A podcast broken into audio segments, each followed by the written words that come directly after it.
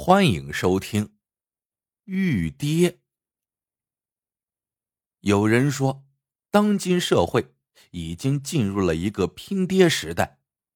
就说有个叫王百强的年轻人，论才干、论勤奋，他都不赖，但就是运气太差，辛辛苦苦干了多年，仍是小职员一个。这一天，王百强加完班。在路边买了酒，边走边喝，借酒浇愁。这时，他脚下突然踩到了什么东西，捡起一看，是一个裹得严严实实的包袱。拆开之后，一尊手掌大的白玉人偶赫然入目。玉人雕的是一个中年男子，做工精美，脸上胡须根根可数。玉身中。像血脉似的东西若隐若现，在玉人的左胸有一小片红晕，好像心脏一样。王百强见四处无人，便将玉人揣进怀里。进了家门，王百强打开包袱，细细查看，只见包袱上还密密麻麻写着字，记着这样一个故事：明朝时有一位玉雕名匠。四十岁才有儿子，自然是宠爱有加。一次，皇上下旨要玉匠在一块巨大的玉石上雕一尊皇帝玉像。儿子知道后，哭闹着要玉匠从玉石上切下一小块玉来，给自己雕个小玉人。玉匠明知这么做是死罪，可终究拗不过儿子，只得答应。后来。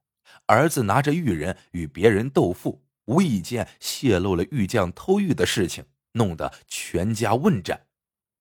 打那以后，玉人便不知所踪，但民间却有传言说玉匠魂魄不散，附在玉人之上。据说，只要把鲜血滴在玉人之上，叫一声“爹”，这能让人心想事成。这是真是假？王百强不知道。不过试一试也不损失什么，于是他沐浴更衣，请出玉人，焚香祷告，又割破手指，将自己的血滴在玉人心脏部位，然后跪下，恭恭敬敬的磕了三个响头，叫道：“爹。”话音未落，只听那玉人开口说话了：“儿啊。”你把我叫醒，可有什么心愿？王百强惊诧万分，赶紧把玉人捧在手里。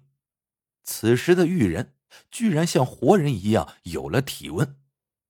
王百强告诉玉人，自己想立刻飞黄腾达。玉人笑道：“你叫了我爹，以后便是我儿子。放心吧，我一定满足你的心愿。”第二天一早，玉人让王百强不要去上班，而是去一个很热闹的街市。来到一个喧闹的路口，不知从哪儿钻出一个脏兮兮的小乞丐，一下子就抱住了他的腿。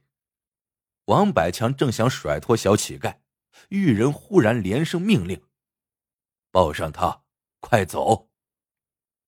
王百强来不及多想，一把抱起小乞丐。拔腿就跑。回到家，王百强再细看，只见小乞丐浑身是伤，哭个不停。这到底唱的是哪一出呢？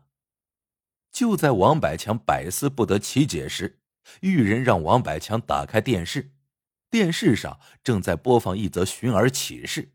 丢儿子的是个漂亮的少妇，她一把鼻涕一把泪的承诺，如果谁把儿子还给她。立付酬金两百万。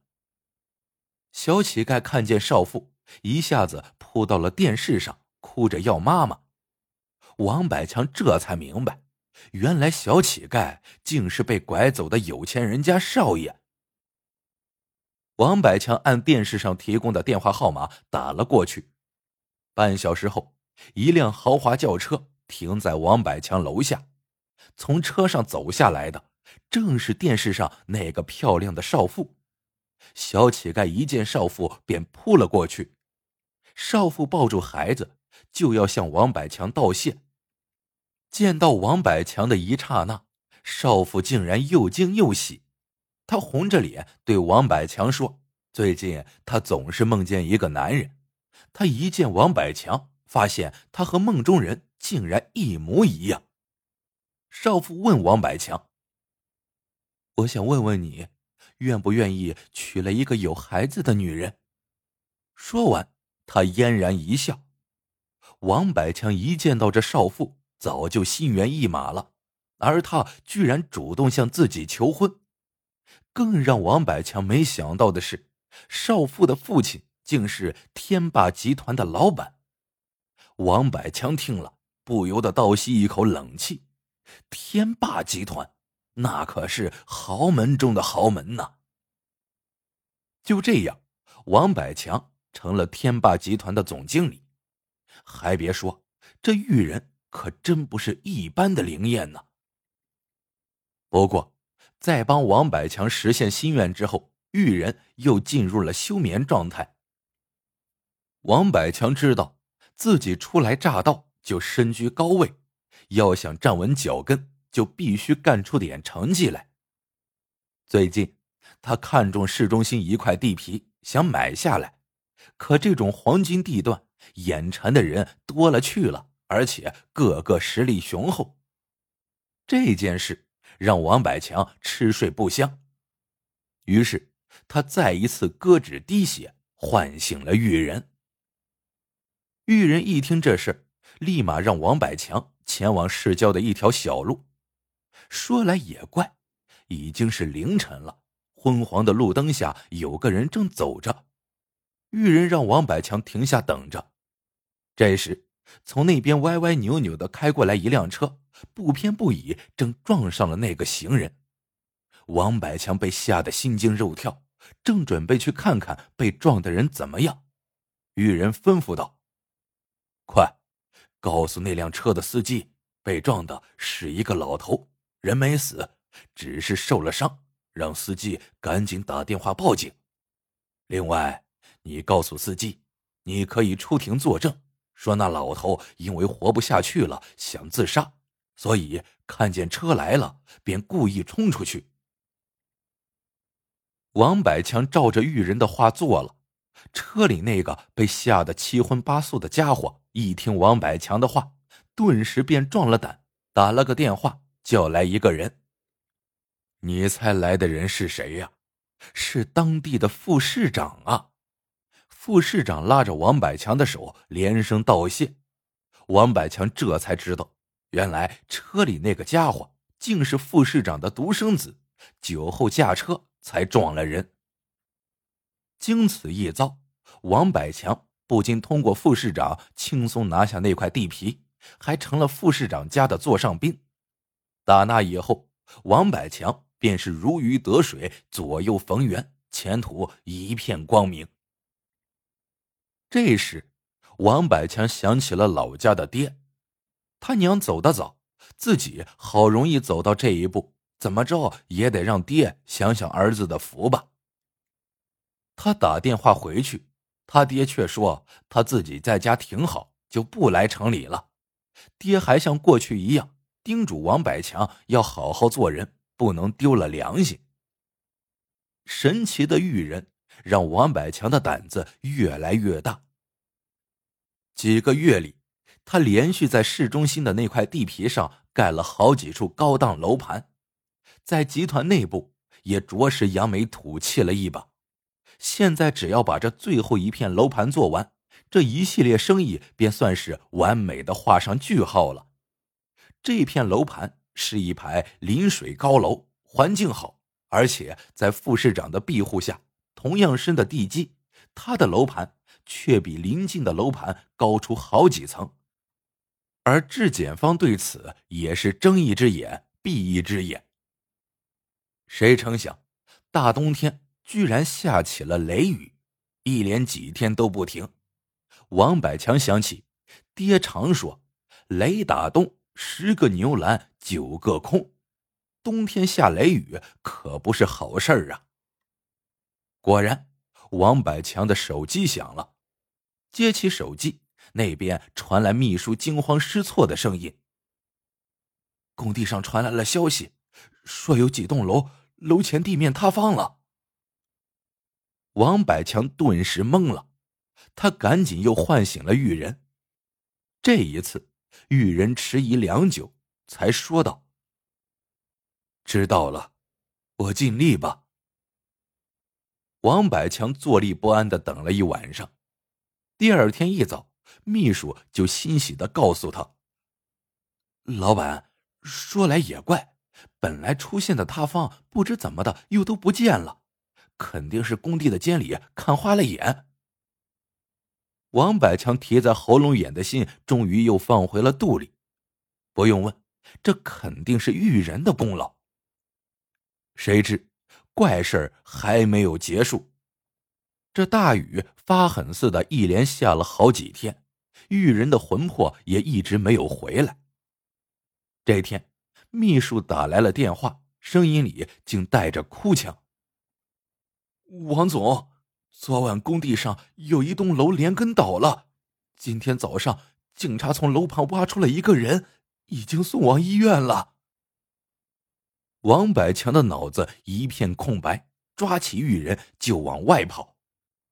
到了现场，王百强简直不敢相信自己的眼睛，整栋楼完完整整的横在了地上。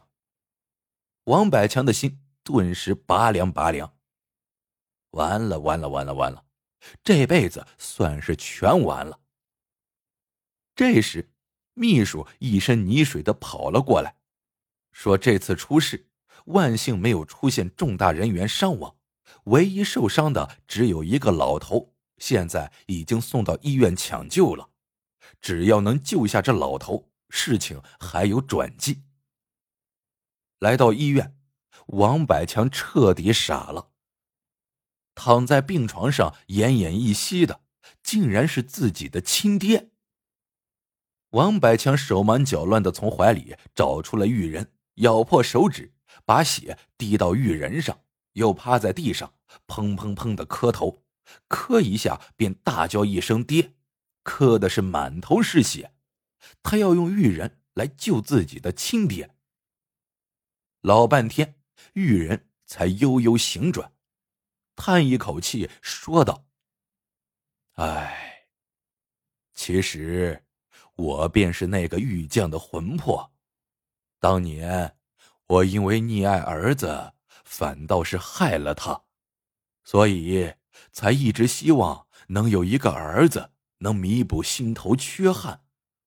可我忘了，人心不足蛇吞象，不见棺材不落泪呀。”你可知道，楼盘塌方的土是我让你亲爹替你填好的。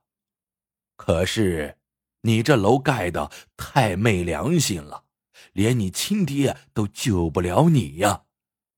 如今你亲爹将去，无人再能为你承担后果，我也无法再为你施法力了。记住，人丢了良心。就是有再好的爹也没有用。说完，玉人就成了一尊普通的玉人，再也唤不醒了。好了，这个故事到这里就结束了。喜欢的朋友们记得点赞、评论、收藏，感谢您的收听，我们下个故事见。